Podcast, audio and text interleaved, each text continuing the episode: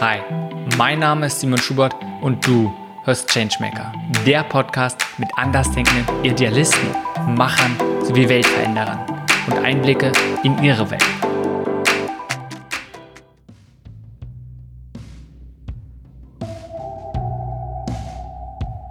Diese Folge ist mit Boris Mannhardt. Boris ist Geschäftsführer von Cocheck, eine App, die den Nutzer mehr transparent in Sachen Nachhaltigkeit und Gesundheit über die verschiedensten Produkte ermöglicht. Boris ist weiterhin ein erfahrener Unternehmer. In den letzten Jahren hat er erfolgreich vier Unternehmen gegründet. In dieser Folge sprechen wir über Boris Erfahrung als Unternehmer sowie den Ansatz und das Vorgehen von Cocheck. Zum Start habe ich Boris gefragt, was ihn motiviert, das zu tun, was er momentan tut. Bei Cocheck äh, helfen wir Menschen, gesündere und nachhaltige Produkte zu finden. Und ähm, das ist auch so ein bisschen, äh, ich würde sagen, für uns, für mich äh, und für uns als Team natürlich ein großer Ansporn generell, einfach äh, ähm, den Konsumenten da draußen zu helfen, halt für sich auch bessere Produkte zu finden ähm, und, und generell halt auch zu gucken, dass wir eigentlich äh, den Konsum hin zu Richtung mehr Nachhaltigkeit bringen. Ja. Und das äh, spornt dann per se mal super an, spornt natürlich auch an, ähm, oder meine Motivation ist auch, äh, das zusammen mit einem tollen Team zu machen ähm, und ähm, auch tolles Feedback von unseren Nutzern zu kriegen. Also wir, wenn sich vorstellen, wir kriegen pro Tag etwa 80, 90 Mails und, und das äh, nicht nur immer gut natürlich, aber oft, äh, oft da kriegt man einfach wirklich tolle Feedbacks äh, von, von, von Menschen, die auch ihr Leben ändern konnten. Und ich glaube, das ist das Schönste, wenn man irgendwie mit, mit seinem Projekt oder mit seinem, mit seinem Job etwas bewegen kann und, und, und irgendwie so ja, ähm, was Gutes tun kann auch. Mhm, ja, bin total bei dir. Und lass uns gleich dann noch ein bisschen tiefer über Coaching gehen, eigentlich worum es genau geht, was ihr da macht. Ähm, da müssen wirklich in die Tiefe gehen. Davor noch ein bisschen mehr zu dir. Und zwar, du hast ja nicht immer bei Coaching gearbeitet. Ich würde interessieren, wie war dein Werdegang dahin? Wie kam es dazu? Ähm, also was waren so die wesentlichen Stufen, die dich dann zu Coach irgendwann gebracht haben? Es geht ganz, ganz lange zurück. Ähm, ich bin ja jetzt nicht mehr so der ganz junge Startup-CEO, äh, äh, sondern bin inzwischen äh, 45 und ich habe schon mein erstes Unternehmen noch äh, in den 90er Jahren gegründet. Und es war damals noch ein Projekt, ja, also noch vor dieser Startup-Zeit. Und ähm, konnte das äh, an einen großen Konsumgüterhersteller verkaufen, tatsächlich, ähm, äh, auch wenn es überhaupt nicht so geplant war. Aber natürlich durch diese Situation bin ich dann eigentlich äh, ähm, überhaupt in, in, in, in die Startups, also Unternehmertum, würde ich sagen, äh, äh, reingekommen. Ähm, ich konnte dann auch für diesen Konsumgüterkonzern dann äh, weitere Projekte übernehmen und habe dann ich mit diesem Geld aus dem Verkauf eine ähm, Agentur gegründet, die auch zehn, zehn Jahre geleitet und ähm, dort äh, Projekte für ganz verschiedene Unternehmen eigentlich weltweit äh, machen können. Also es ging von, von äh, äh Unilever über ähm, äh, Microsoft ähm, äh, bis hin zu Saab. Ähm, die gab es da was noch tolle Autos immer noch. und äh, und äh, bin dann eigentlich so von, von eigentlich dieser, dieser ähm, ich sag's mal so, Beratungsseite dann ähm, wieder ins mehr Richtung Gründertum gegangen, ähm, ähm, als ich dann die Chance bekommen habe, mit einem äh, ganz, ganz tollen Gründer ähm, die, die Numbers App, also ein Fintech-Startup, eigentlich äh, mitzugründen. Das war dann vor ähm, gut acht Jahren so, ja, bisschen, ja, acht Jahren, ja. Ähm, das war eine super spannende Zeit dort und ähm, nach dieser Zeit kam dann bereits äh, CoCheck. Und nebenbei gab es auch noch andere Projekte, die ich äh, quasi mit, mit betreut habe, mitgegründet habe. Also von dem her war das, ist das tatsächlich irgendwie so äh, nicht geplant gewesen, ähm, sondern entstanden. Hm, wie es ja oft ist und wie es eigentlich, das sind genau die spannendsten Geschichten und die spannendsten Verläufe, wenn es dann einfach entsteht und wenn ich sage, man plant es von Anfang an irgendwie so. Und wie ich es jetzt verstanden habe, du hast also mehrere Organisationen, mehrere Unternehmen gegründet, teilweise sogar auch sehr erfolgreich. Wenn du mal so zurückblickst, was sind so vielleicht ein, zwei der wesentlichen oder auch der wertvollsten Erfahrungen, die du in dieser Zeit gemacht hast? Ja, es gab natürlich extrem viele Erfahrungen. Also ich glaube, das ist äh, das Spannende, das, das, was so ein bisschen ein, oder mich reizt an diesem ganzen äh, Startup- und Scale-Up-Thema, ist, dass man halt nie so genau weiß, was passiert. Also es geht wirklich äh, auch teilweise auf Tagesbasis rauf und runter. Man äh, kommt von ähm, extrem tollen News, weiß ich was, äh, kommt irgendwo ein Mega-TV-Feature und dann greifen so viele ähm, Nutzer auf die App zu, dass die zusammenstürzt. Einfach solche Sachen passieren halt sehr, sehr oft, ja. Und von dem her, ähm, ich, ich kann jetzt nicht sagen, was da die, die, die Top-Erfahrung war, aber ich glaube einfach, es ist so mega erfahrungsreich, das Ganze.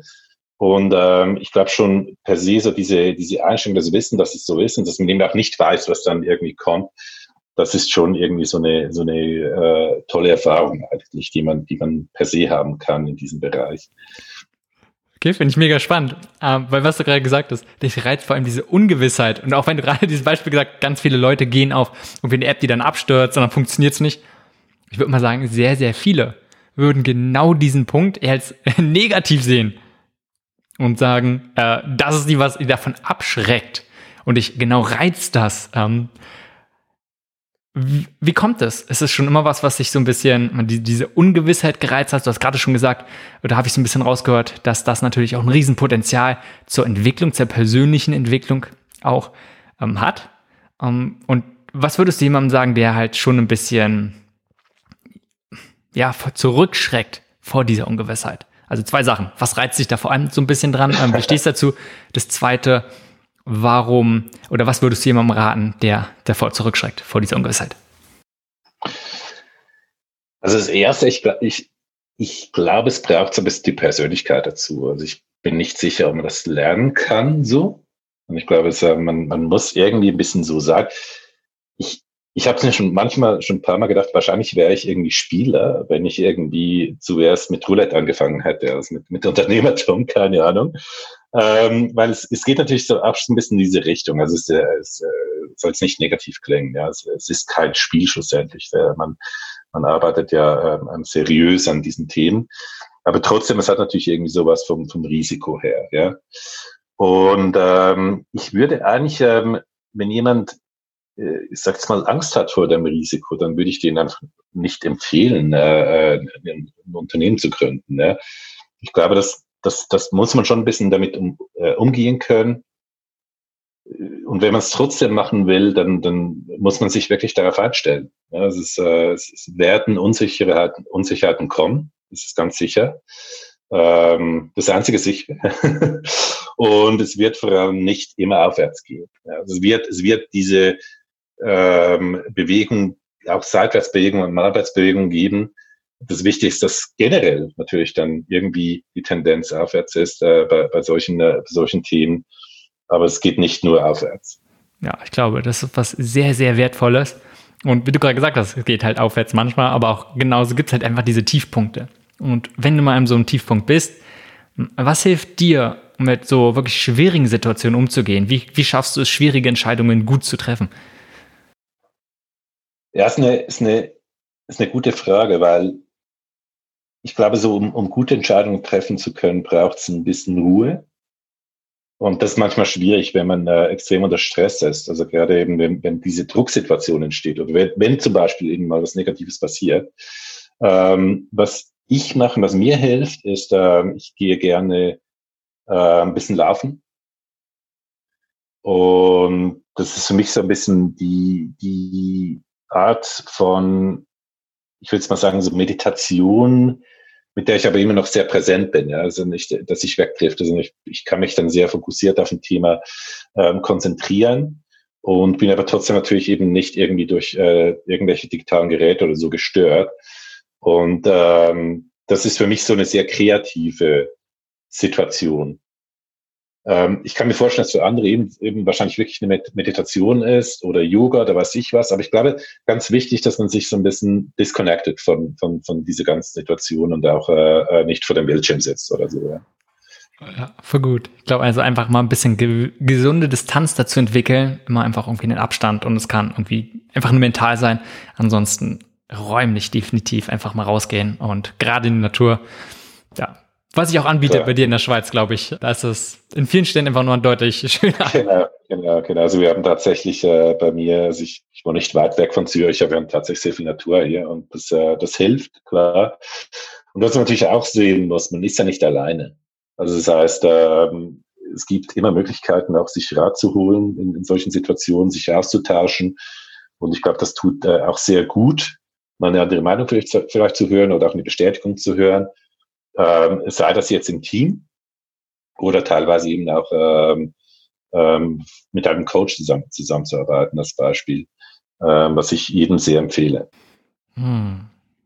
Okay. Wenn, wenn wir schon auch bei dem Thema sind, so ein bisschen Misserfolge oder auch schwierige Entscheidungen, wenn es mal runtergeht, gab es, wenn du so zurückblickst, irgendwie einen Misserfolg, der vielleicht einen persönlichen oder einen späteren Erfolg irgendwie vorbereitet hast? Irgendwas, wo du sagst, hey, das ist dir im Gedächtnis geblieben? Jeden Fall. Ähm, ich glaube, so für mich so der prägendste ähm, ja, Misserfolg, äh, ich weiß nicht, ob das das richtige Wort ist, jetzt so ähm, ähm, ähm wirklich, aber was mich sicher sehr stark geprägt hat, ist eben diese Zeit, als ich Unternehmen beraten habe, als ich eine Agentur gehabt habe, da habe ich gemerkt, ich, ich, es ging sehr, sehr schnell aufwärts, äh, waren sehr erfolgreich und dann gibt's irgend, gab es irgendwie so ein, so ein Level, wo wir einfach stehen geblieben sind oder ich persönlich auch stehen geblieben bin. Ähm, ich war wahrscheinlich zu jung ja, und, und hatte dann äh, sehr früh Erfolg und ähm, habe ich dann immer wiederholt persönlich. Also ich bin persönlich nicht mehr gewachsen, nicht mehr weitergekommen.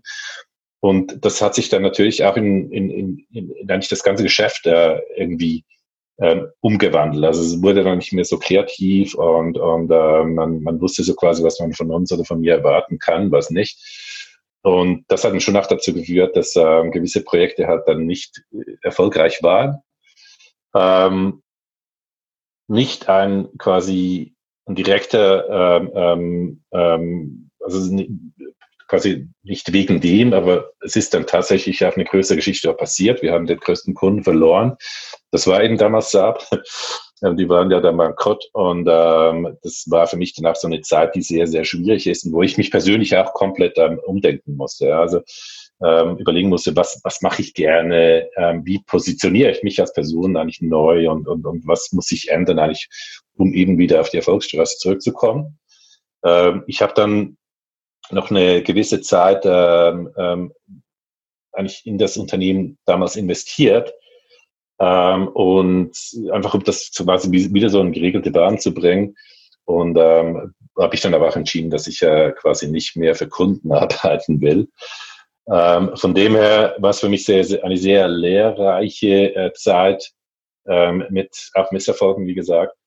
Ähm, ein Misserfolg vielleicht auch noch wichtig war, dass ich mich dagegen entschieden habe, diese Agentur zu verkaufen. Ja, ich hatte ein gutes Angebot von einer internationalen Agentur und ähm, hatten gesagt, nee, weil das geht noch weiter, es wird noch größer und ähm, es wurde es dann nicht. Hm. Und gerade ist es das Schwierige halt, wenn man sagt, ey, man, man hatte vielleicht so eine Situation, dann heißt es nicht, dass man wieder, wenn man eine ähnliche Situation kommt, unbedingt kann man nicht darauf schlussfolgern und sagt, hey, jetzt handelt man anders, weil das ist nun mal eine völlig neue Situation. Aber was ich immer bei dir so irgendwie jetzt schon mehr an mehreren Stellen raushöre, ist so die Wichtigkeit von sich weiterentwickeln und von zu lernen. Ah, ich glaube, ist das ein groß, ist das ein Thema, was dich immer wieder so begleitet? Unbedingt ich denke mir, das ist ähm, wahrscheinlich in, in, in diesem Startup-Umfeld oder Unternehmerumfeld sehr ausgeprägt. Du hast ja heute nicht mehr ähm, quasi so ein, so ein, was ich was, ein, ein Lernbuch für Marketing oder so, ja, oder für, für Sales. Das, das ändert sich permanent, ja. Also, und wenn du dich selber nicht ändern kannst, dann, dann kannst du dort nicht mithalten. Und ich glaube, von dem das ist äh, sehr wichtig und es muss, muss Spaß machen. Ja. Und, ähm, für mich ist das ein sehr, sehr großer Fokus. Und ich hätte gerne sogar noch mehr Zeit auch äh, für, für mich äh, ähm, weiterzuentwickeln, sei das jetzt über ähm, übers Lesen, sei das jetzt über Workshops oder irgendwelche ähm, ähm, Webinars gibt es aktuell sehr, sehr viele. Ich nehme da auch teilweise teil, ähm, aber es gibt äh, momentan so viele, da weiß man wirklich gar nicht mehr, was man, was, was gut ist und was nicht.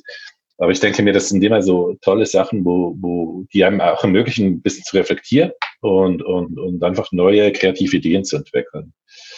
Und äh, ich glaube, es ist für mich ein großer Antrieb einfach, dass äh, dieses stetige ähm, ähm, Lernen und Wachsen.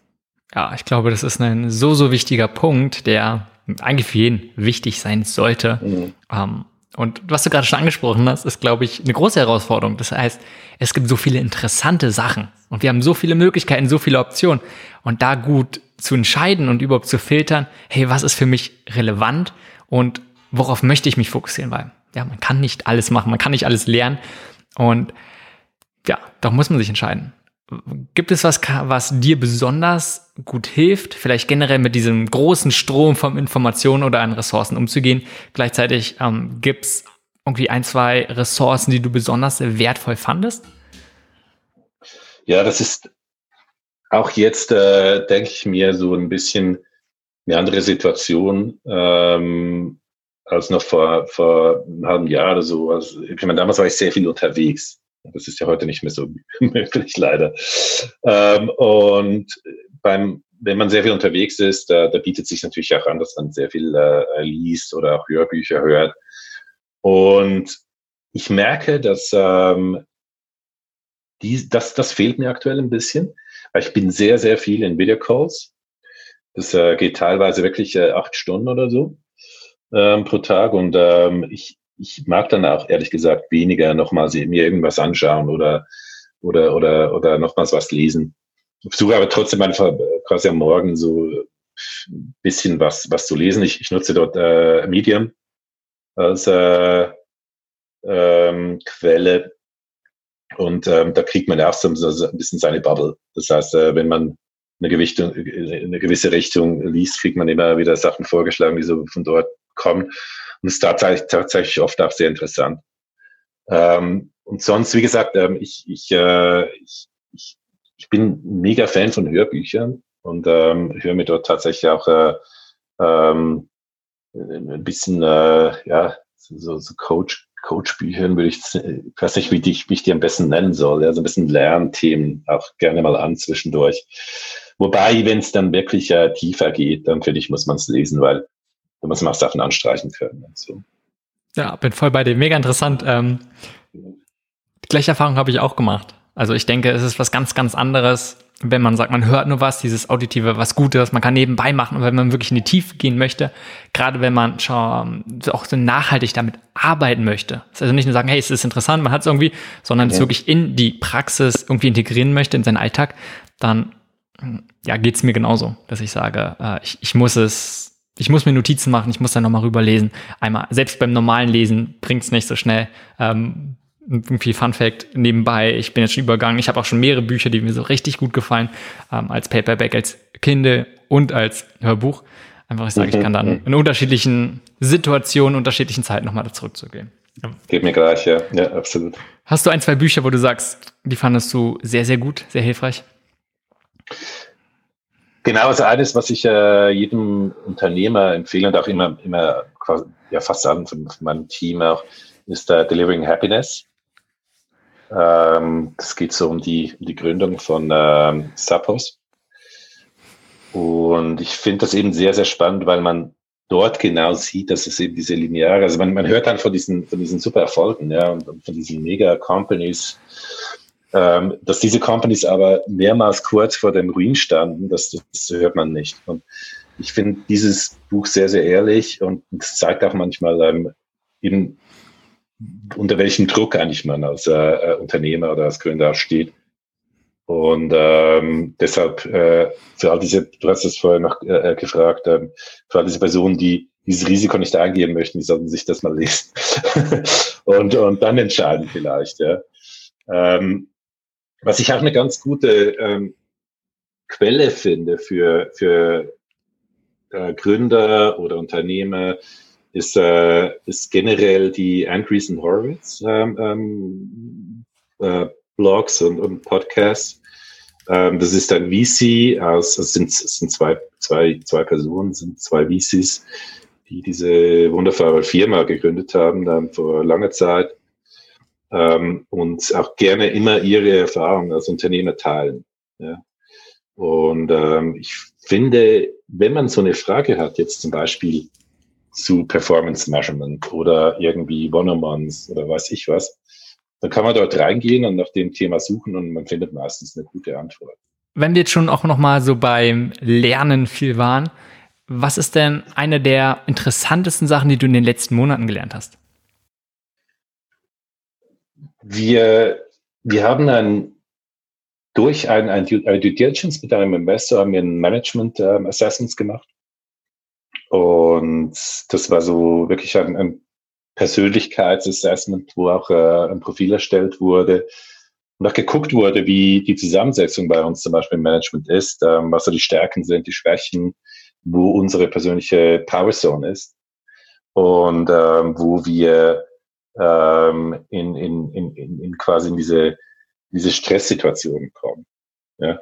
Und ich glaube, das, das ist ganz, ganz spannend, weil was ich gelernt habe, ist, dass jede Person so eigentlich fast eine Anleitung hat, wie, wie, wie, wie, eine, wie irgendeine Maschine. Und, und wenn man diese Anleitung folgt, dann kann man auch gucken, dass die Personen in der Pause bleiben, also wirklich auch äh, Stärken ähm, ausleben können und eben nicht in diese Stresssituationen kommen, wo man dann halt sehr, sehr gesteuert wird durch äh, gewisse, gewisse, ja, Persönlichkeitsprofile äh, ähm, ähm, oder, oder gelernte äh, Themen nachzwischen äh, manchmal.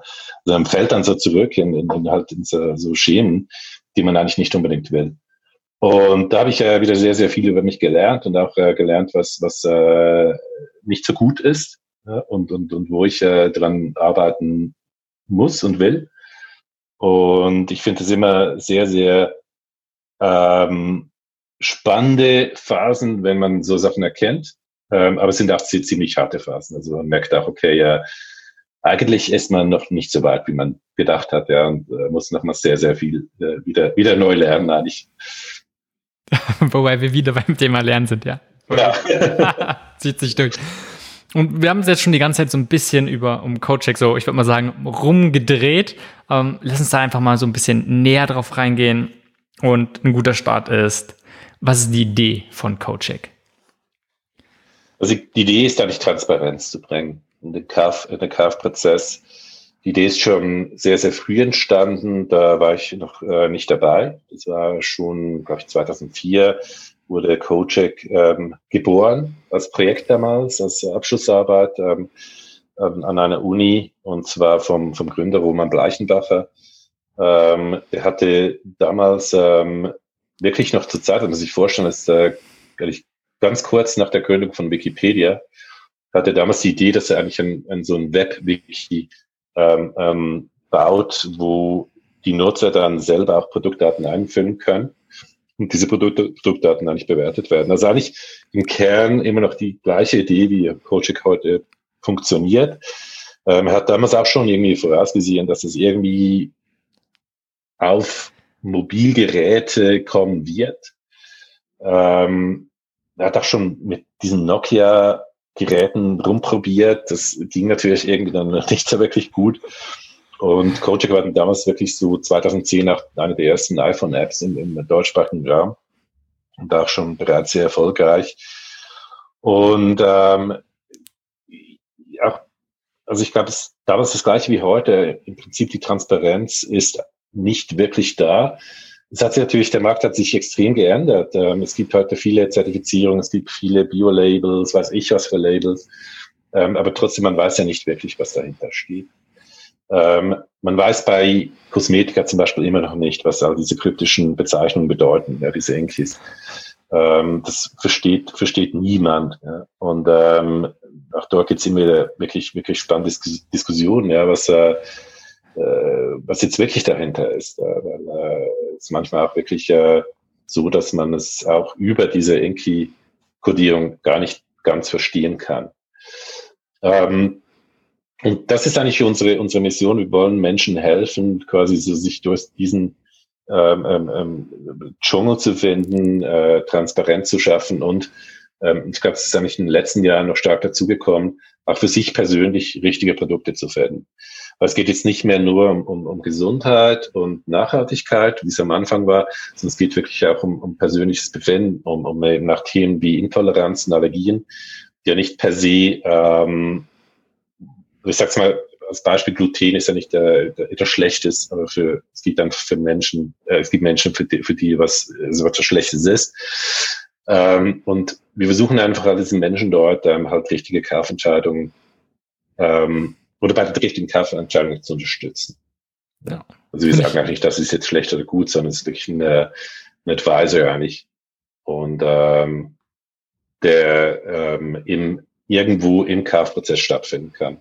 Ähm, aktuell sehr, sehr stark ähm, im, im, im physischen Handel. Ja? Also das heißt, äh, man scannt ein Produkt und kriegt eine Bewertung diese Bewertung ist eben sehr, sehr stark wissenschaftlich bei uns. Das heißt, wir haben auch ein wissenschaftliches Team. Wir arbeiten mit verschiedenen NGOs zusammen, die sich um, um gewisse Themen dann äh, äh, fokussieren. Ähm, sei das jetzt zum Beispiel WWF mit Palmöl, sei das äh, der BUND mit der Mikroplastik.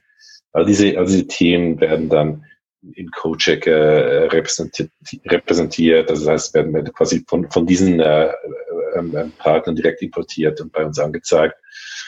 Und ähm, diese, wie gesagt, persönliche Komponente kommt dazu. Das heißt, jeder Nutzer kann ähm, bei uns dann ein Profil erstellen und ähm, kann auch diese Bewertung noch zusätzlich gewichten. Ja, voll gut. Was ich so interessant finde, weil letztendlich im Kern geht es darum, dass ihr die Nutzer irgendwie befähigt, bessere Entscheidungen zu treffen und dann dazu irgendwie vielleicht ein gesünderes Leben zu führen oder ein nachhaltigeres Leben. Und das ist ja eigentlich, ja, Changemaking pur die Nutzer oder andere Menschen zu befähigen, etwas zu verändern, etwas besser zu machen. Ich glaube, ich glaube, das ist auch super spannend, was man heute machen kann auf Basis von Daten eigentlich, ja. Und wie Daten eigentlich ähm, Leben verändern können. Und das ist ja nicht nur bei uns so, das kann auch äh, über eine, eine Fitness-App zum Beispiel sein, die, die, die vielleicht noch ein bisschen kluger wird oder erst in Zukunft ja, mehr lernt, was, was man braucht. Aber es ist schon wirklich super spannend. Also ich denke mir, ähm, das ist ein, ein, Trend, der mich persönlich sehr, sehr stark äh, ähm, interessiert und, und auch mich persönlich sehr direkt beeinflusst. Glaube ich. Ähm, ich finde, das ist auch wieder ein sehr interessanter Gedanke, wenn du sagst, wie groß der Unterschied macht, wenn du die richtigen Informationen hast oder Zugriff darauf hast. Gleichzeitig hat eigentlich praktisch jeder von uns Zugriff auf immer, immer mehr Informationen. Und wir hatten es vorhin schon bei den Ressourcen so ein bisschen eigentlich viel zu viel. Es ist eine Information, irgendwie ein Overload an Informationen, einen großen Überfluss. Und ja, mehr ist dann absolut nicht besser. Und wie, wie geht ihr auch gerade damit um? Weil ich stelle mir vor, man könnte auch zu jedem Produkt, könnte eine riesengroße Geschichte aufmachen und dann ist es eher irgendwann geht es in eine Richtung, die eher hinderlich ist und mehr verwirrt. Also wie, wie schafft man es mal, die wesentlichen Informationen irgendwie beizubringen oder in der Person zu geben? Ja, ich glaube, Simon, das ist genau die, die Krux ähm, beim, beim, bei diesem Thema, weil es gibt ja so viele Optionen eigentlich. Also könntest so viele Informationen auch anzeigen. Und es gibt auch verschiedene Nutzer, die dann ähm, verschiedene Informationen halt benötigen oder, oder möchten, wünschen. Und du kannst es nicht allen recht machen. Äh, du bist ja auch eben, das ist auch noch so was, äh, was, was bei, bei Startups und kleinen Unternehmen halt äh, immer der Fall ist. Du musst dich fokussieren. Ich merke es gerade jetzt auch in dieser Zeit ähm, mit der ganzen äh, Corona-Situation. Man kriegt ja sehr viel Input, was man jetzt machen sollte. Und, und, und man sollte jetzt eigentlich den ganzen Use Case anpassen und weiß ich was und was ich was. Aber grundsätzlich geht es auch darum, auch zu sagen, okay, ich will in diese Richtung gehen, das ist mir wichtig. Und ähm, dort sehen wir auch die, die, den, den größten Impact. Und äh, sich dann auf diese Themen zu fokussieren und dann eben auch ähm, diese Themen so darzustellen, dass sie ja verständlich sind, aber trotzdem nicht zu vereinfachend sind. Und ich glaube, das ist so immer so eine Kompromiss, den man gehen muss, der sehr, sehr schwierig ist zu gehen. Ähm, nur schon unsere Bewertung zum Beispiel. Ich meine, wir nutzen dort nur grün und rot. Und ähm, das ist manchmal sehr, sehr wenig. Ja, weil ähm, manchmal heißt jetzt der Rot äh, für einen Nutzer einfach ein Stop. Und das wollen wir eigentlich gar nicht sagen. Ja. Und äh, von dem her ist es immer noch so auch wichtig zu verstehen, wie das interpretiert wird. Ähm, wir bieten dann trotzdem eben alle Informationen noch äh, zusätzlich an. Also das heißt, wenn man dann lesen will, dann kann man tiefer gehen. Und äh, natürlich möchten wir auch noch ganz, ganz viele weitere Themen ähm, ähm irgendwie dazuschalten.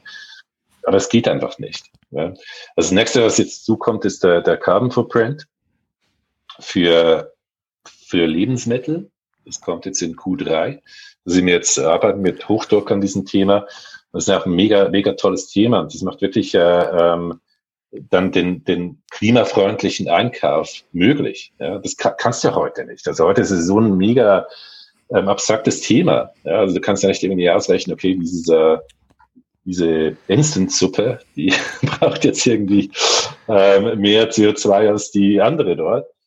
Und, und das werden wir jetzt ermöglichen. Und ich finde es äh, eine, eine, ein tolles äh, Tool wiederum eben, um diese Transparenz dann zu ermöglichen für, für Konsumenten.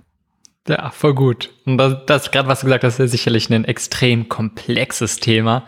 Ähm, will ich gar nicht wissen, was da alles dahinter steckt und was es für ein Aufwand ist, äh, da auch nur ansatzweise eine gute Empfehlung zu bekommen. Nee, nee, also man muss sich vorstellen, es ist ein Projekt von, von, von zwei Jahren. Also sie sind seit zwei Jahren an diesem Thema dran.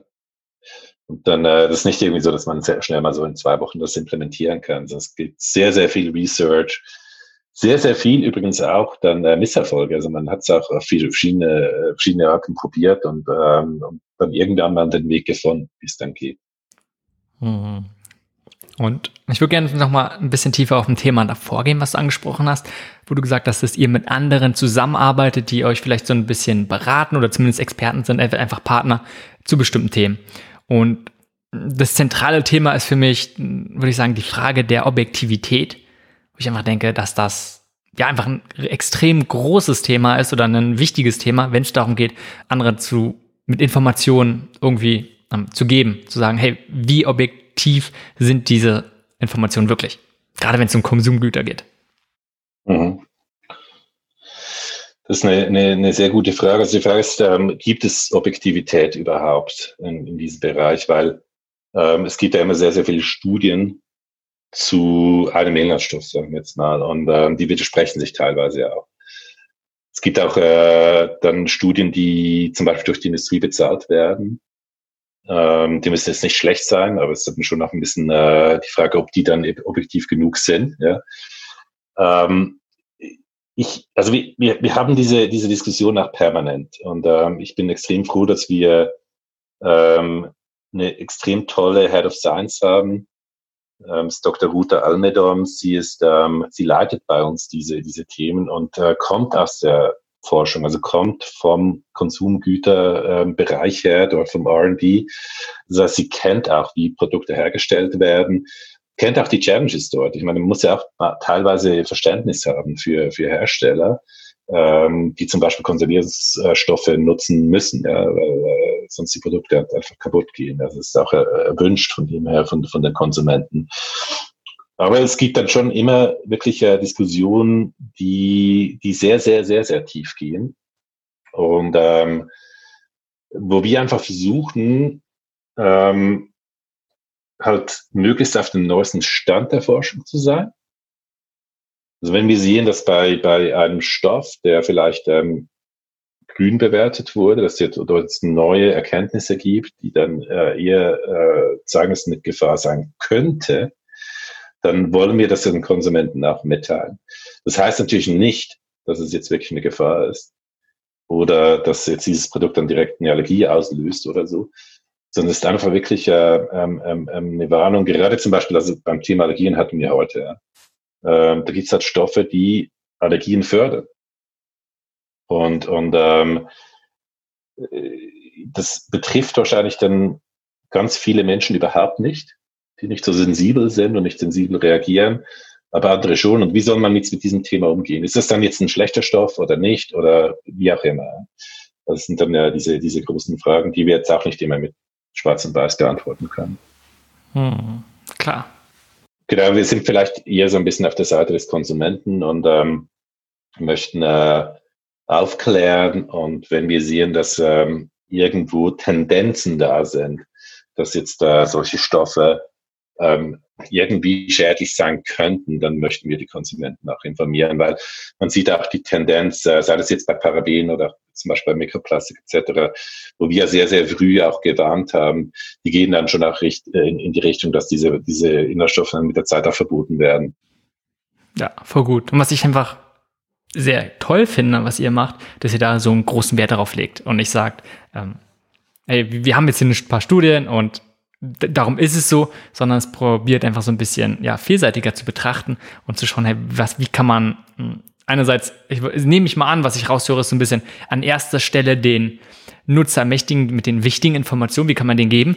Gleichzeitig, was du ja gesagt hast, wollt ihr auch die Produzenten von den Produkten jetzt auch nicht irgendwie gegen die sein, sondern vielleicht auch hm, die eure Erkenntnisse zeigen. Das heißt, mehr oder weniger, ähm, habe ich jetzt so ein bisschen interpretiert oder höre ich zumindest raus, die als Partner auch zu nehmen. Das heißt, da äh, als objektiv so ein bisschen, äh, ein bisschen neutral dazustehen, aber gleichzeitig zu sagen, hey, lasst uns schauen, wenn wir ein gemeinsames Ziel haben oder unser gemeinsames Ziel, äh, wünschen wir uns, dass es ist, einfach nachhaltigere und bessere Produkte herzustellen und dann die Konsumenten und die Produzenten alle unter einen Hut möglichst zu bringen. Ja, das ist, das ist, das ist ganz richtig, das ist so ein bisschen Ziel. Ja. Und, ähm, wir versuchen es auf äh, verschiedene Arten auch zu erreichen. Und das tatsächlich spielt natürlich die Hersteller eine Rolle. Ähm, was uns ein bisschen entgegenkommt, ist, dass äh, der Trend natürlich auch hin in diese Richtung geht. Das heißt, ähm, heute sieht man, dass nachhaltig vermarktete Produkte mit einem Faktor drei bis fünf, je nach Kategorie, schneller wachsen als traditionelle Produkte.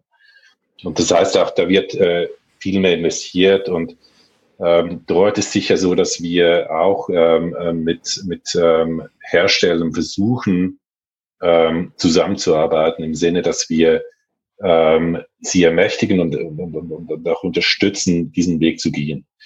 Ähm, das passiert dann eben zum Beispiel über, über ähm, Analysen, über Insights, äh, die wir generieren, äh, Umfragen etc. Und äh, die haben aber immer, wie gesagt, zum Ziel, auch die, das, äh, dem, dem Konsumenten eigentlich Gehör zu verschaffen.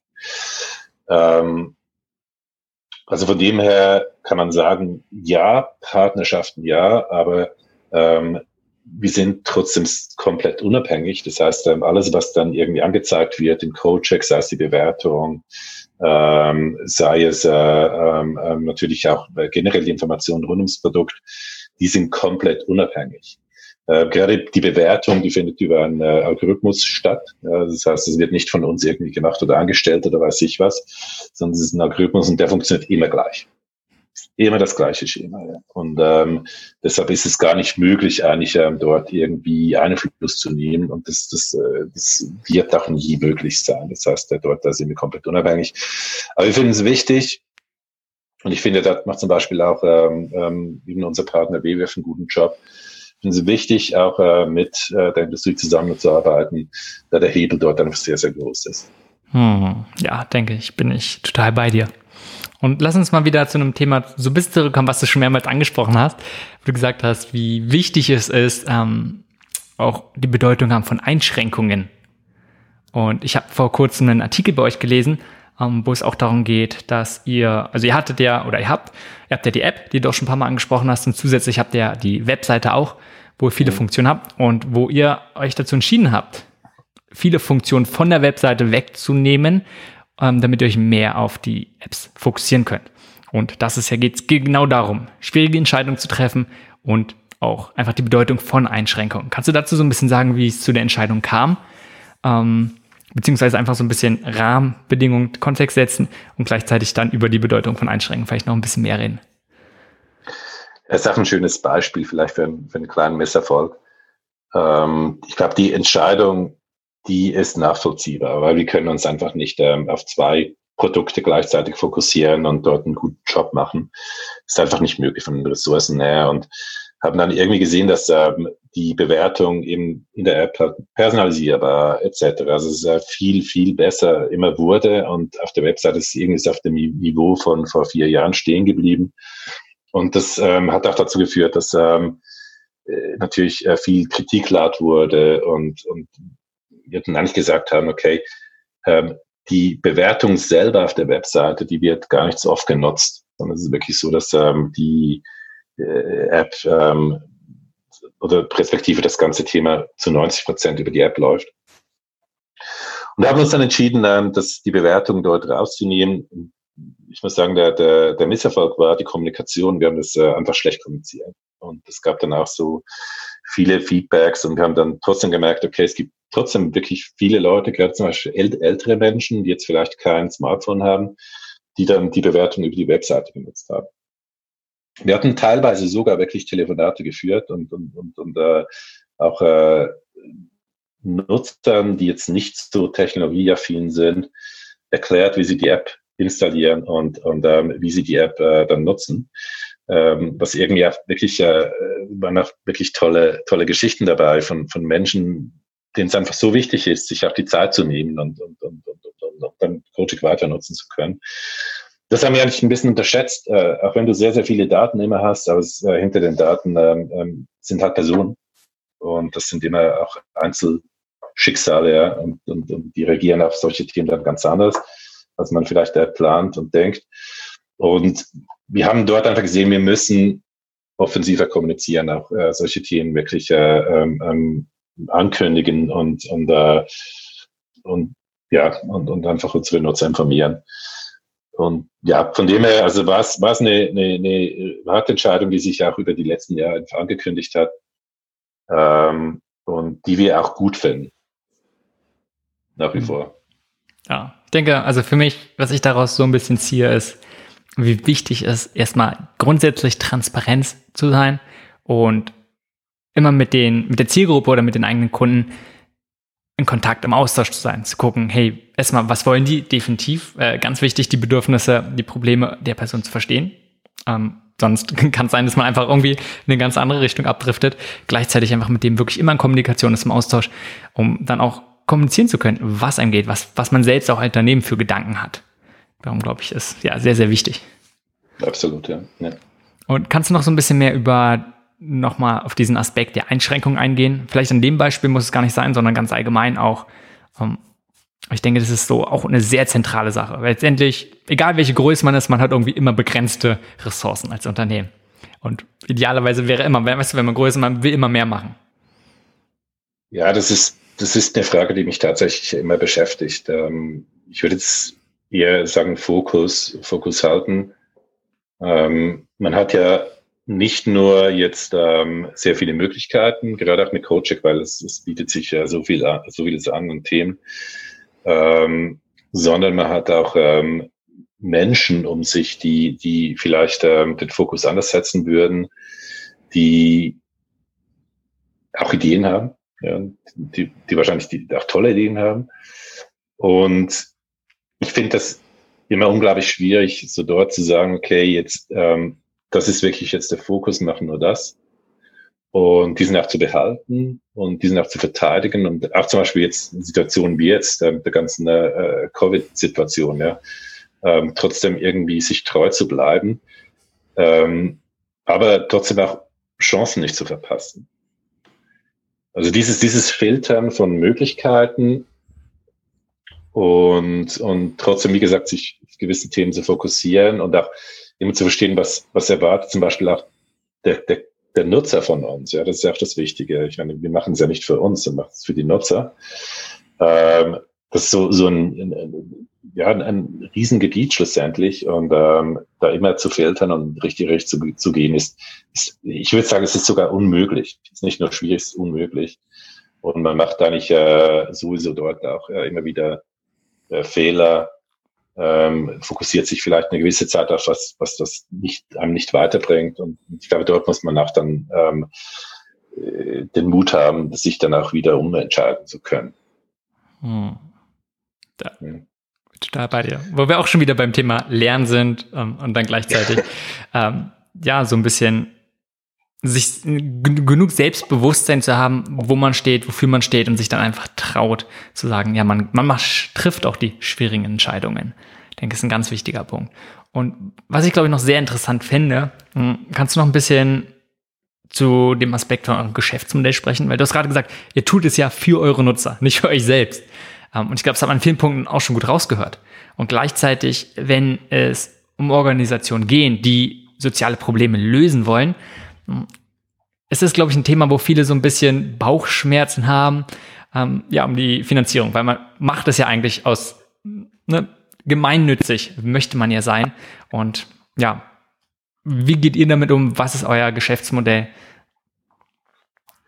Ich, ich glaube, es, es, es geht eben nicht nur gemeinnützig, sondern ich glaube, es muss auch äh, einen Wandel geben im, im, im kommerziellen Bereich. Ja? Also man, man, man, man muss, äh, glaube ich, als Unternehmer und als Firma auch ähm, umdenken in dieser Zeit. Ich, ich spreche nicht von, von, von der, von der Corona-Zeit, sondern generell. Man hat mehr Verantwortung. Wir, wir leben in einer Zeit, in, der äh, Unternehmen mehr Geld haben als Staaten. Und ähm, dieses Geld dann oft eigentlich irgendwie verstecken und so und, und, und damit auch äh, äh, zum Beispiel Innovationen ähm, verunmöglichen oder zumindest äh, bremsen. Und ich glaube, dort ist es wichtig, dass ähm, solche Firmen wie Cocheck ähm, oder dass es mehr solche Firmen wie Cocheck gibt, weil, wie gesagt, wir haben eine, eine starke Vision, wir sind purpose-driven so will, aber trotzdem ist natürlich unser Ziel, auch Gewinn zu machen. Ja? Und äh, wir haben Investoren und, und äh, wir haben uns bewusst für diesen äh, Weg entschieden. Wir hätten ja auch sagen können, okay, wir machen eigentlich eine, eine, eine ähm, ja, Impact ähm, Verein draus oder weiß ich was. Ja. Von dem her, ich glaube, für mich ist es der richtige Weg. Und ich glaube auch, wenn man mit, mit einer Firma auch äh, ähm, dieses Thema dann skalieren kann, dann hat man extrem viel Impact und, und, ähm, und auch Verantwortung natürlich. Und ähm, ich glaube, das ist immer wichtig, dass ähm, man dort sich treu bleibt und seinen Wurzeln treu bleibt, auch wenn man Erfolg hat. Ähm, und ich meine, du sprichst natürlich auch die Monetarisierung direkt an. Ja, wie machen wir Geld? Und das ist äh, für uns äh, gibt es dort ähm, ähm, eigentlich zwei Wege. Das eine ist äh, direkt eben mit unseren Nutzern. Ähm, wir, wir haben ja Werbung drin Kojak und muss, muss halt dazu sagen, das ist der programmatische Werbung. Das heißt, es läuft heute alles automatisiert über irgendwelche ähm, Anbieter wie Google etc. Ähm, das ist ein, äh, relativer ähm, äh, ja, ein Modell, das eigentlich völlig losgelöst ist von, von, von, von, von, von Coaching per se, sondern eher so ein bisschen auf die Nutzer dann persönlich zugeschnitten ist. Also man kennt es auch jetzt von, vom Web. Äh, man wirkt da verfolgt, wenn man irgendwie mal in einen Online-Shop geht. Und das ist dann nicht, äh, das läuft über diese Cookies, das gibt's jetzt so bei, bei, bei Mobile nicht. Aber trotzdem besucht man dort natürlich auch dann auf die Nutzer zugeschnittene Werbung zu schalten. Und da haben wir eigentlich wenig Einfluss drauf. Also können gewisse Kategorien ausschließen, das merkt man. Und dann bieten wir seit ähm, letzten Jahr ähm, ähm, ein Abo-Modell an, das ist der Project Pro. Project Pro bietet eigentlich äh, genau eine, eine ähm, werbefreie User Experience und, und ein, äh, ein Offline-Scanning-Feature an. Und wir werden diesen Weg auch weitergehen. Das heißt, wir werden dort auch äh, äh dieses, dieses ähm, Subscription-Modell weiterentwickeln und, und dort da quasi neue exklusive Features dann in diesem Bereich entwickeln. Und dort werde ich dann immer wieder gefragt, ja, wieso Subscription, Subscription und wieso nicht eigentlich äh, eine, eine Einmalzahlung? Und, und das ist so die Standardantwort, ähm, dass, dass wir eben unsere Kosten auch nicht nur einmal bezahlen müssen. Ja, also ich meine, wir haben eine, ähm, ähm, ähm, Löhne, die wir bezahlen müssen. Wir haben natürlich auch sonst viele Ausgaben für Server etc., für Daten. Also wir kaufen ja auch äh, Daten ein. Ja, es ist heute nicht mehr so, dass äh, die Nutzer jetzt äh, ähm, die, die meisten Daten angeben wie am Anfang, sondern es ist wirklich so, dass ähm, das sehr, sehr viel über ähm, direkte ähm, Herstellerdaten läuft bei Kooperationen, dass da ein mega Aufwand, ähm, diese, diese Datenquellen auch zu implementieren und, und ähm, ähm, dann das Ganze auch aktuell zu behalten. Und das hört auch nie auf. Ja. Von dem her ist, ist für uns das ähm, Abo-Modell eigentlich das Fairste. Und da kann man sich immer über die Preise streiten, was ich was, aber ähm, wir machen mit dem jetzt keinen keinen Gewinn aktuell, sondern wir suchen nach über diese über dieses über diese Abos eigentlich ähm, wie gesagt, diese Ausgaben mehr oder weniger mal zu bezahlen. Und ähm, dann machen wir, wie gesagt, auch äh, äh, Projekte mit Herstellern. Das heißt, das ist dann quasi mehr so der B2B-Bereich. Und ähm, dort ist es ganz wichtig, wir, ähm, verkaufen nie Nutzerdaten oder ähm, ähm, äh, Profile oder so, sondern es geht wirklich dort darum, zu, diese Daten zu analysieren, auch die Nutzerfeedbacks zu analysieren, um ähm, die, die Hersteller eigentlich dazu zu bewegen, bessere nachhaltige Produkte zu, zu produzieren. Und auch dort, ähm, das lassen wir uns auch natürlich äh, ähm, ein bisschen bezahlen. Ähm, ist aber auch nicht so, dass wir jetzt ähm, dort extrem ähm, einen riesen, riesen Gewinn machen. Das heißt, das macht noch relativ wenig aus bei uns. Okay. Ja, danke erstmal, dass du da so äh, transparent auch wieder bist. Ähm, ich finde ich finde es sehr, sehr interessant und ich finde auch gerade dieses Modell zwischen irgendwie einem Freemium mit Werbung schalten für die, die sagen, hey, die wollen auf gar keinen Fall dafür was ausgeben und trotzdem immer noch die Möglichkeit geben, die eine andere User Experience einfach haben wollen. Glaube ich, gehen ja inzwischen viele oder mehrere, ist schon ein bisschen gängiges Modell und ich glaube, das ist eine gute Sache. Und so wie du es auch mal gesagt hast, geht es ja in vielen Fällen oder kann sich ein Unternehmen, eine Organisation einfach auch die Frage stellen, ähm, wie durch welchen Weg, welche Möglichkeiten gibt's, damit man die Nutzern bestmöglich auch irgendwie unterstützen kann, den bestmöglichen Mehrwert gibt. Und das habe ich bei dir immer sehr oft rausgehört. Ja, dass du sagst, hey, es geht nicht darum jetzt, wie kann man bestmöglich davon profitieren, den besten, den größten Profit machen, sondern ja, man, es kostet nur mal viel die Daten, Server, aber auch vor allem die Menschen, die dahinter stecken, die da halt das immer weiterentwickeln. Ich glaube, das ist ein wichtiger Punkt. Also wir, wir stehen tatsächlich oft ähm, vor der Situation, dass wir angefragt werden von Herstellern, ähm, die zum, zum Beispiel mit uns eine große Kampagne machen wollen und sagen, wir würden es machen, wenn die Produkte grün wären. Dann sagen wir, tut mir leid, geht nicht. Ja.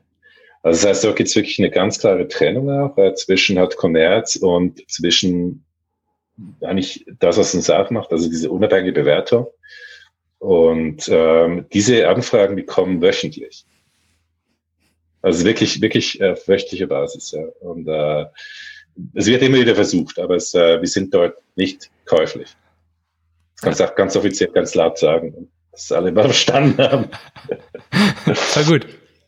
Ja, ich denke, es ist so wichtig, sich selbst treu zu bleiben, würde ich sagen, ist einer der, der Erfolgs, was heißt schon Rezepte, aber einer der wesentlichen Faktoren davon.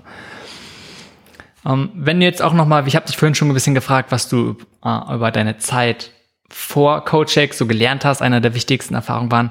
Gibt es irgendwas, wo du sagst, das war in deiner Zeit bei Coacheck einer der größten Aha-Momente oder deiner wichtigsten Erfahrungen?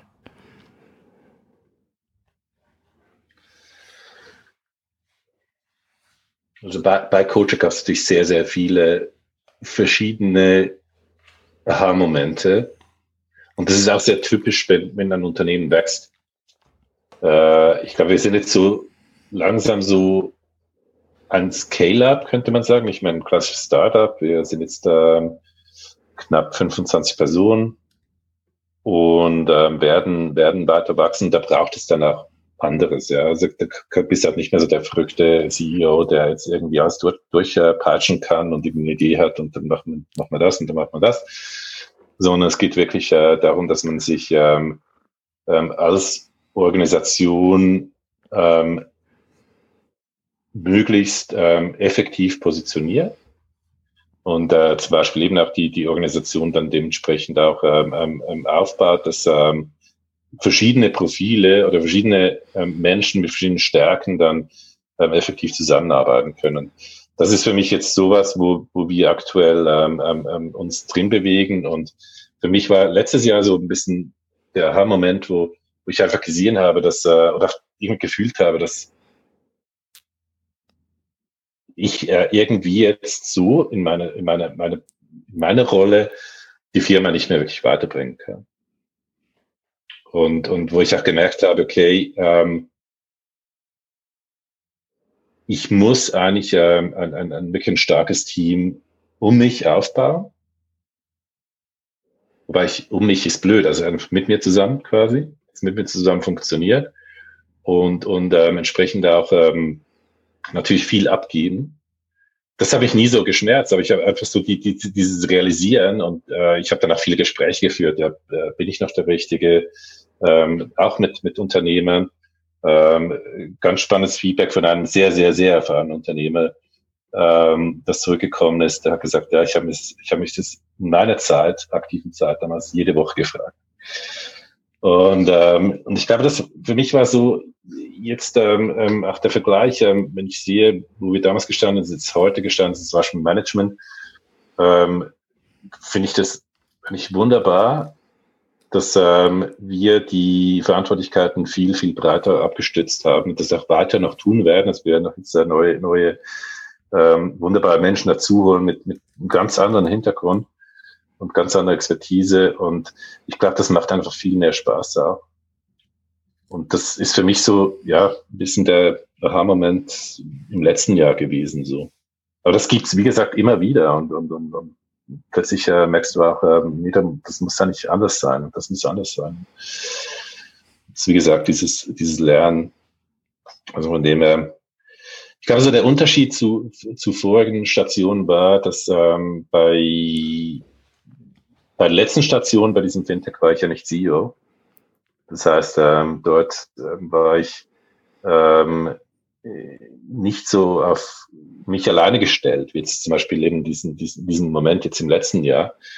Ähm, und, und dann hast du immer noch Leute, mit denen du auch dich sehr ehrlich austauschen kannst. Und das ist ähm, als, als CEO kannst du das nicht immer. Und ähm, auch dort wieder ähm, empfehle ich wirklich jeden, jeder Person in dieser Situation, sich ähm, Personen zu suchen, sei das jetzt ein Coach oder sei es sonst Personen, die, die einfach die, die Erfahrung mitbringen und, und sich einfach sich auszutauschen. Hm. Ja. Das war eine sehr, sehr lang, lange Antwort. ja, gut, aber detailliert. Also ich, ich finde es find super. Ich, also ich nehme sehr, sehr viel davon raus.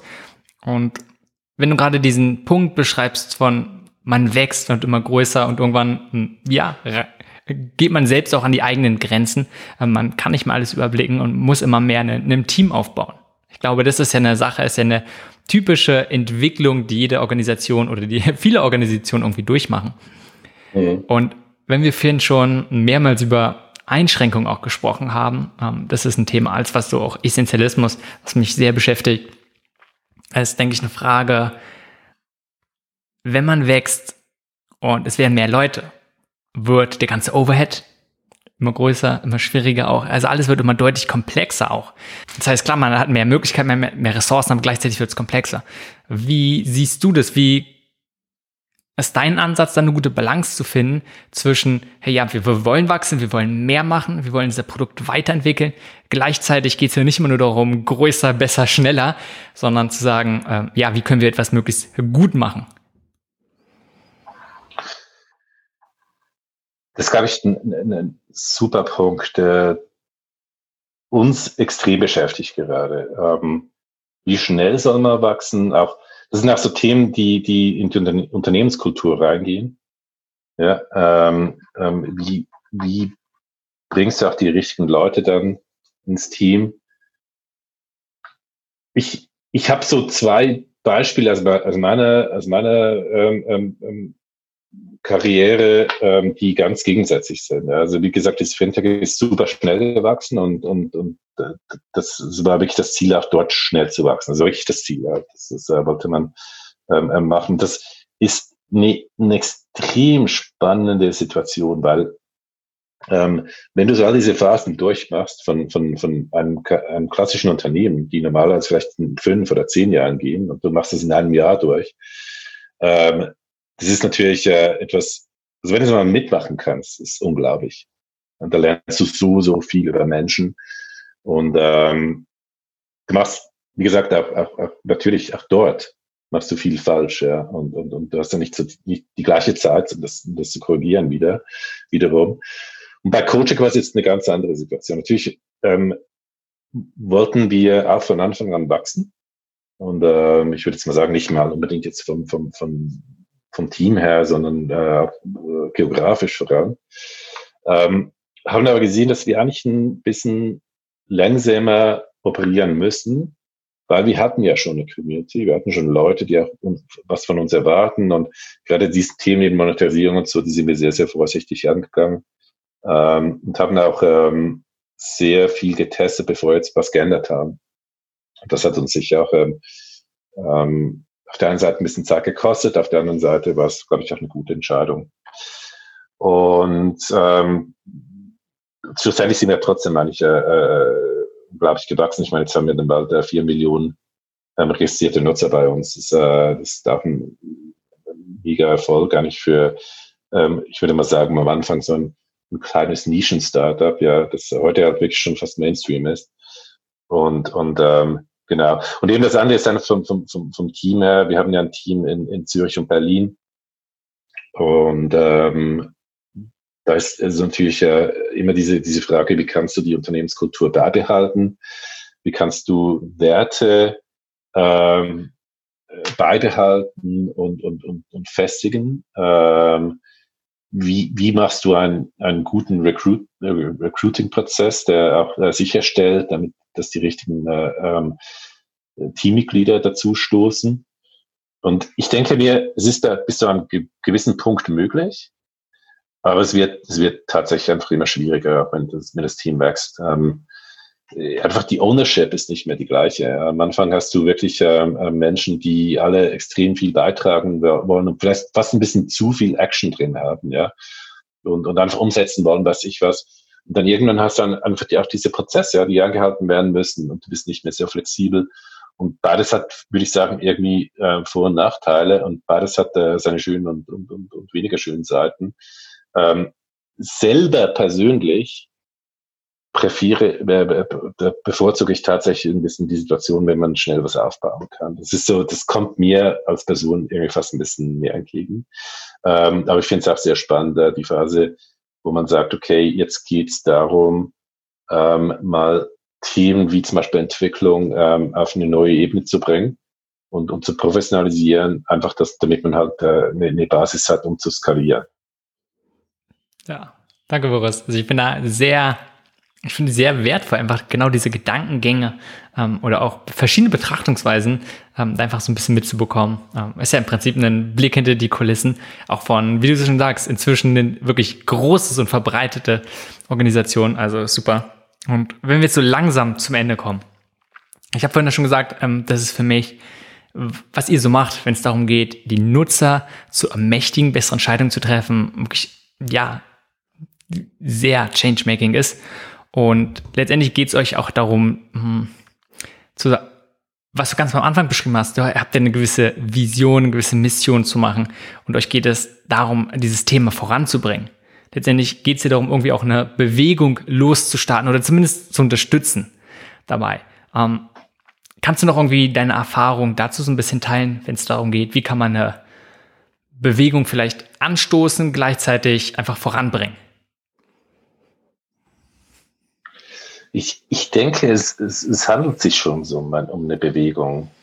Und ich denke, wir sind da auch wirklich, äh, da wir schon lange dabei sind, sind wir auch ein bisschen, ganz kleines, kleines bisschen mitschuldig, dass diese Bewegung auch so entstanden ist und heute so stark ist im, im, im Dachraum, also in deutschsprachigen Ländern. Und ich, ich denke mir ist einfach so, wieso das so ist. Ich denke, das ist ein Bedürfnis von, von Menschen ähm, ähm, informiert zu sein, ähm, eben auch Produkte zu verstehen, Transparenz zu, zu, zu generieren und, und, und, und, und zu wissen, dass man äh, halt, ähm, wie gesagt, eine, eine Entscheidung trifft, die irgendwie basiert ist auf, auf Informationen.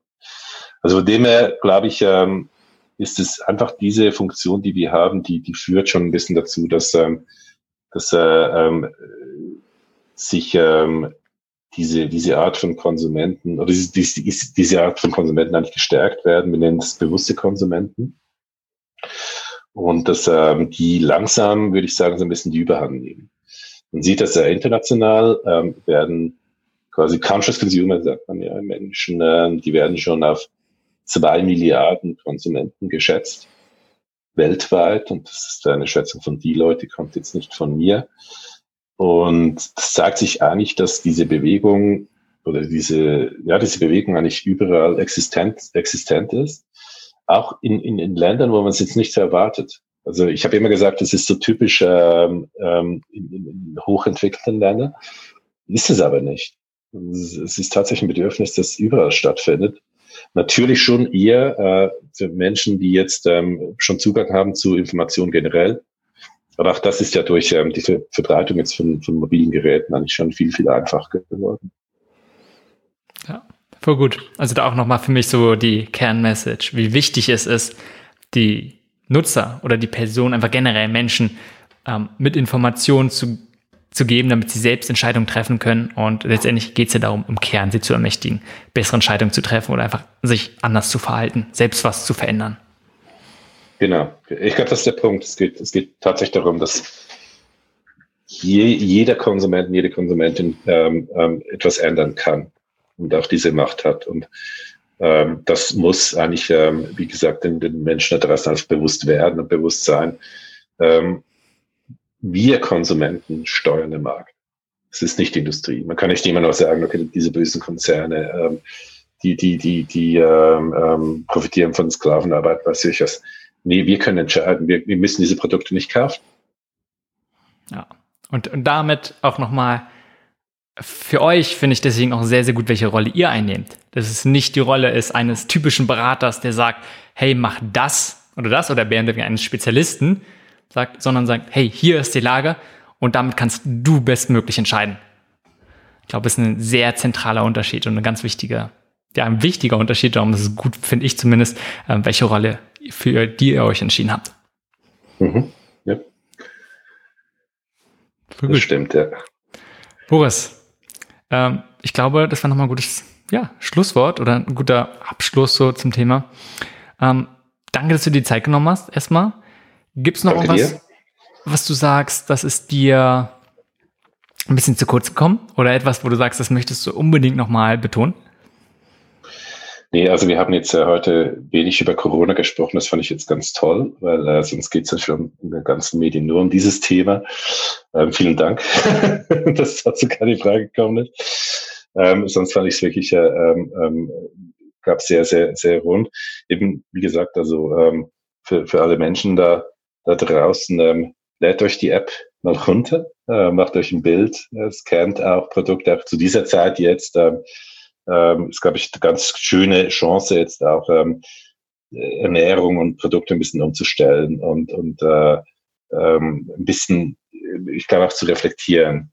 Und, und, und man sieht jetzt auch, wie wichtig eigentlich Gesundheit ist, wie wichtig auch äh, die Umwelt ist. Also von dem her eine gute Zeit auch äh, jetzt der Cocheck, wenn man sie noch nicht hat, die App ähm, am Anfang zu nutzen. Ja, also definitiv bin ich bei dir. Also ganz klarer Call to Action ähm, auf dem Smartphone, einfach nach der App Codecheck zu suchen, ähm, ist kostenlos. Und dann kann man einfach mal schauen und damit so ein bisschen rumspielen und gucken, welche Produkte hat man denn eventuell zu Hause bei sich rumliegen und dann vielleicht mal vielleicht erschreckend feststellen, ähm, was da alles für Inhaltsstoffe drin sind, von denen man absolut nicht gedacht hätte. Ähm, und vielleicht gibt es auch irgendwie positive Überraschungen bei Sachen, wo man gedacht hätte, hey, die sind deutlich besser, als man gedacht hat. Kann ja genauso sein. Das ist ein ganz schöner, schöner Task fürs Homeoffice. Also wenn man zwischendurch mal irgendwie keine Videokalls mehr machen will oder mal eine Pause braucht, dann kann man mal auf, äh, auf seinen Toilettenschrank ähm, die Produkte scannen gehen und, und, und vielleicht dann einige austauschen. Das ist, äh, kann man sehr gut auch zu Hause machen, da muss man nicht in, in, in irgendwelchen äh, in den Handel gehen. Gibt es ein Produkt, wo du sagst, das sollte man auf jeden Fall checken, wo ähm, ja vielleicht manchmal risikoreich ist, aber wo viele vielleicht das auch einfach unterschätzen, dass da, was da so alles drin ist, vielleicht auch an nicht ganz so schönen Inhaltsstoffen. Du sagst ein Produkt. Also wir, wir haben ja zwei Millionen Produkte in der Datenbank. Also wenn ich jetzt da eins aussuchen müsste, das, das wäre. Äh, ich meinte auch, ich meinte auch nicht ein, ein Produkt an sich, sondern eine Kategorie, sowas wie Zahnpasta oder irgendwie, weiß nicht genau, Handcreme oder sowas? Ja, für mich ist so ein bisschen eine Herzensangelegenheit auch das, ähm, das ganze Thema Mikroplastik. Ähm, ich finde das ein tragisches Thema und ich finde es auch schade, dass es nicht verboten ist ähm, in, in, Deutschland und der Schweiz. Und dort ähm, vielleicht einfach nochmals, ähm, ja, wo kommt das vor? Das äh, ist ähm, oft in ähm, Peelings zum Beispiel vorhanden. Es gibt ähm, auch äh, Duschgels etc., die, die, die Dusch, Duschgels, ja diese äh, Mikroplastik, die Mikroplastik enthalten. Also da lohnt es sich drauf zu gucken. Ähm, Und auch für das Thema Palmöl auch sehr spannend. Also auch dort äh, ähm, lohnt sich zu gucken, ob, was das für Palmöl auch ist, ja. Das jetzt irgendwie zertifiziert ist oder nicht zum Beispiel. Super. Danke, Boris. Also, danke, dass du die Zeit genommen hast und vor allem danke für eure Arbeit. Ich denke, es ist so, so wichtig, dass es Menschen gibt oder dass es auch Organisationen gibt wie euch, die möglichst probieren, transparent die Konsumenten zu informieren. Super, vielen Dank, äh, Simon. Schön, dass, dass ich da sein durfte. Ja. Vielen Dank. Das war Changemaker. Links zu erwähnten Ressourcen dieser Folge findest du in den Shownotes oder unter www.changemakerpodcast.de. Falls du diesen Podcast noch nicht abonniert hast, hole dies jetzt unbedingt nach, damit du keine Folge verpasst. Bis zur nächsten Folge.